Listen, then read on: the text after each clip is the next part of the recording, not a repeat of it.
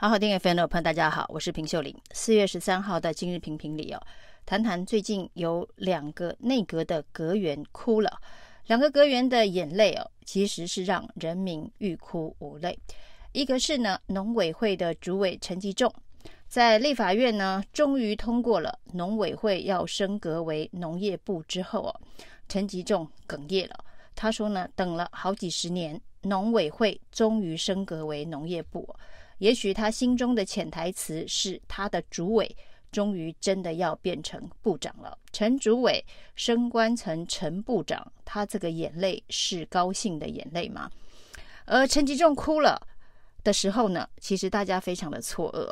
错愕的是，现在全台湾的蛋荒并没有解决，很多地方仍然是处于缺蛋的状态啊。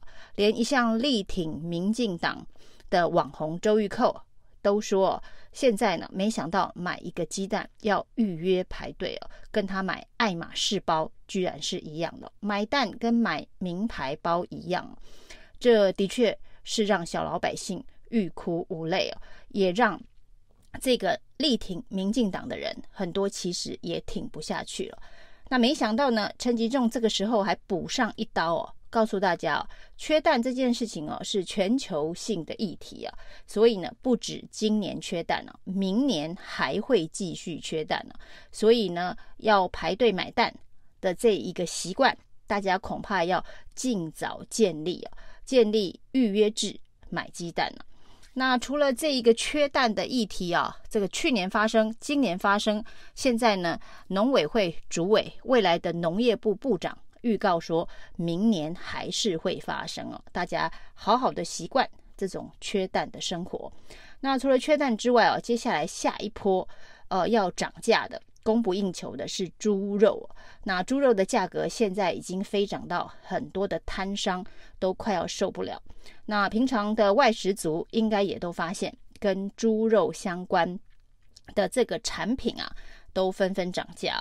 那想想看啊，民进党在几年前还不断的在说美国莱猪进口的这个事情啊，在台湾的猪肉飞涨啊，那成本高到很多人受不了的时候呢，美国的莱猪是不是在这个时间点呢会大量的进口？在大量进口美国莱猪的过程当中呢，我们的农委会、我们的卫福部能不能够做有效的把关？这件事情哦，恐怕现在呢，大家要剉咧等哦。那大量的美国的莱猪，如果进口呢，那却没有做这个食品安全的把关的话，未来混进了台湾的整个猪肉的市场当中哦。反正因为台湾的猪肉价格飞涨了，到时候呢，呃，不得已，大家只好真正的变成莱猪一族，必须要接受来猪肉。成为日常饮食当中的一环，那未来会发生什么样子的一个呃国民健康的议题啊？这恐怕会是一个长远台湾人的痛啊。那除了猪肉价格飙涨之外哦，那下一步当然跟这个猪肉的替代相关的蛋白质的肉品鸡肉，应该就是下一波会涨价的食材了。那这样子的一个通膨的恶性循环呢，在四月份。涨了电价之后，恐怕会雪上加霜。那所有的成本都飙涨，那所有的价格、民生必需品都得飙涨。所以接下来的几个月，通膨指数恐怕会让大家胆战心惊哦。那我们可以看到呢，另外呢，就是啊，这个农产品一大堆哦，被中国大陆禁止呃进入的这个农产品哦，农委会。该做的事情是如何协助所谓的鸡蛋不要放在一个篮子里，要如何行销到中国以外的其他市场？这件事情呢，到目前看起来是一事无成啊。那没有办法帮台湾的农产品外销到中国以外的市场哦。那唯一的方式就是发钱补贴啊。那不然就是让所谓的台湾的内需透过强迫式的方式去消化这些。被中国大陆禁止的农产品啊，出现了班班吃石斑呐，然后呢，这一个呃军中的弟兄们帮忙吃水果等等相关非常荒谬的政策。那农委会的这个政绩啊，就是大家呃劣绩啊，不能叫政绩啊，叫劣绩啊，班班可考。在这么班班可考的状态之下，结果呢，农委会这个欢天喜地的升格为农业部主委，升格为部长，然后呢，落下了欣喜的眼泪啊，那真的是非常的讽刺。那最新的讯息是中国大陆针对了两千多项的贸易的产品要重新进行检视啊，因为我们进了很多中国大陆的农产品到台湾，禁止进口。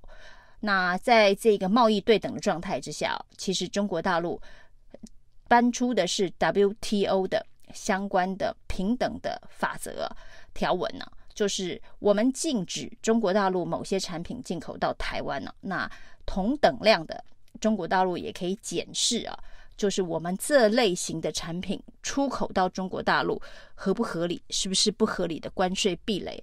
那针对这么一个。大范围的、全面的这个检视哦，它影响的层面可能就不只是现在的单项的凤梨、莲雾、石斑、五仔鱼而已哦，两千多项的呃产品啊，是我们禁止中国大陆进口的。那全部经过检视之后，那影响到的层面就会变得非常的广泛。那农委会呢，针对这个突如其来的这个宣布哦，那显然完全状况外啊。那这个对外的说明啊。叫做呢，这个每一个国家啊，禁止某些东西进口都有它的原因啊，这不是一句废话吗？那这句废话的意思是说，我们禁止了中国大陆两千多项的产品，那都是因为我们有不得已的苦衷，要保护我们国内的农民。事实上，很多国家是这样。那所以呢，当对方要求要平等、对等。的检视的时候，那就是我们的风险之所在。那这些主管农业的这个官员早就该想到这个风险了。那这个恐怕就不只叫做呃鸡蛋是不是放在一个篮子里的风险，而叫做就是我们平常的农产品的行销布局、产销结构当中哦，是不是呃早知道。要如何面对可能的风险？这个用引用的是 WTO，大家必须共同遵守的世界贸易的准则。那如果是这样的状况之下呢？呃，我们敬别人呢、啊，别人当然也就会敬我们，这就是一个平等互惠。那过去的这些所谓的让利，包括像 ECFA 这样子的一个相关的谈判的条件呢、啊，那如果没有正式的。双方的共识的话是没有办法达成的，所以这是不是第一步哦？这有关于这个贸易壁垒的检视，接下来下一步会被扩大到之前 ECFA 早早收清单的相关项目，那这都是呃所谓的不要把鸡蛋放在同一个篮子里，不要让中国利用让利。来统战派的民进党执政当局早该就预先做好准备哦，这个才是非常重要的避战的一部分哦。那在经贸上面的避战，比在这个军事上面的避战哦，恐怕也不能说哦不重要，它影响到的。一般百姓人民的生计恐怕更大。那另外一个落泪的阁员呢，是劳动部长许明春了。劳动部已经非常顺利的从劳委会升格为劳动部了。但是今天让他落泪的是一位民进党的立委杨耀。杨耀在质询的时候先痛批啊，这个许明春呢，把就业安定基金。拿去给陈其迈办活动，这是在拍陈其迈的马屁啊！那因为这样子的批判，许明春哭了，怒呛说：“那他不干了，可以吗？”一度离开这个质询台啊。那后来再度的回来接受杨耀的备询哦。杨耀接下来砍下的这一刀哦，比拍马屁还要严重哦。杨耀呢，指责劳动部哦。对于劳保年金的改革不负责任，根本是愧对台湾千万劳工啊！他说呢，难道现在不处理劳保年金改革的问题，让劳保年金的财务出现重大的破洞，那是要下一届的立委来面对吗？其实杨耀说的对也不对哦，其实要。的是下一届的政府来面对哦，因为至少劳动部还是行政部门的，下一届立委的确还是得质询同样的问题哦。但是要面对这个问题、接这个烂摊子的是下一届的政府哦。啊，讲到这里就想起李远哲指责蔡英文说呢，有关于能源政策的荒腔走板哦。没想到蔡英文的回应是哦，那是下一届政府的事情啊。许明春看起来也是想要把劳保年金改革托给下一届政府，这果然是呃蔡英文政府的一贯的风格。从蔡英文到许明春，反正呢出现了问题，能拖就拖，拖过这一届政府就不是他们的责任了。那杨耀批评啊，这个许明春。愧对千万劳工哦，他说呢，这是呃对于一千万未来退休劳工的生活保障的议题哦，那也是年轻劳工的世代正义。那这两件事情都是民进党过去执政的一个最重要的支持者，不管是农民还是劳工，都是支持民进党政党轮替的一个核心的支持者。没想到呢。民进党的执政让劳工非常的失望，那他也对民进党感到失望。民进党现在的立委似乎有越来越多的人勇于说真话，那难道有千千万万个高嘉瑜要出现了吗？民进党的这个执政的根基啊，显然是本能寺失火了。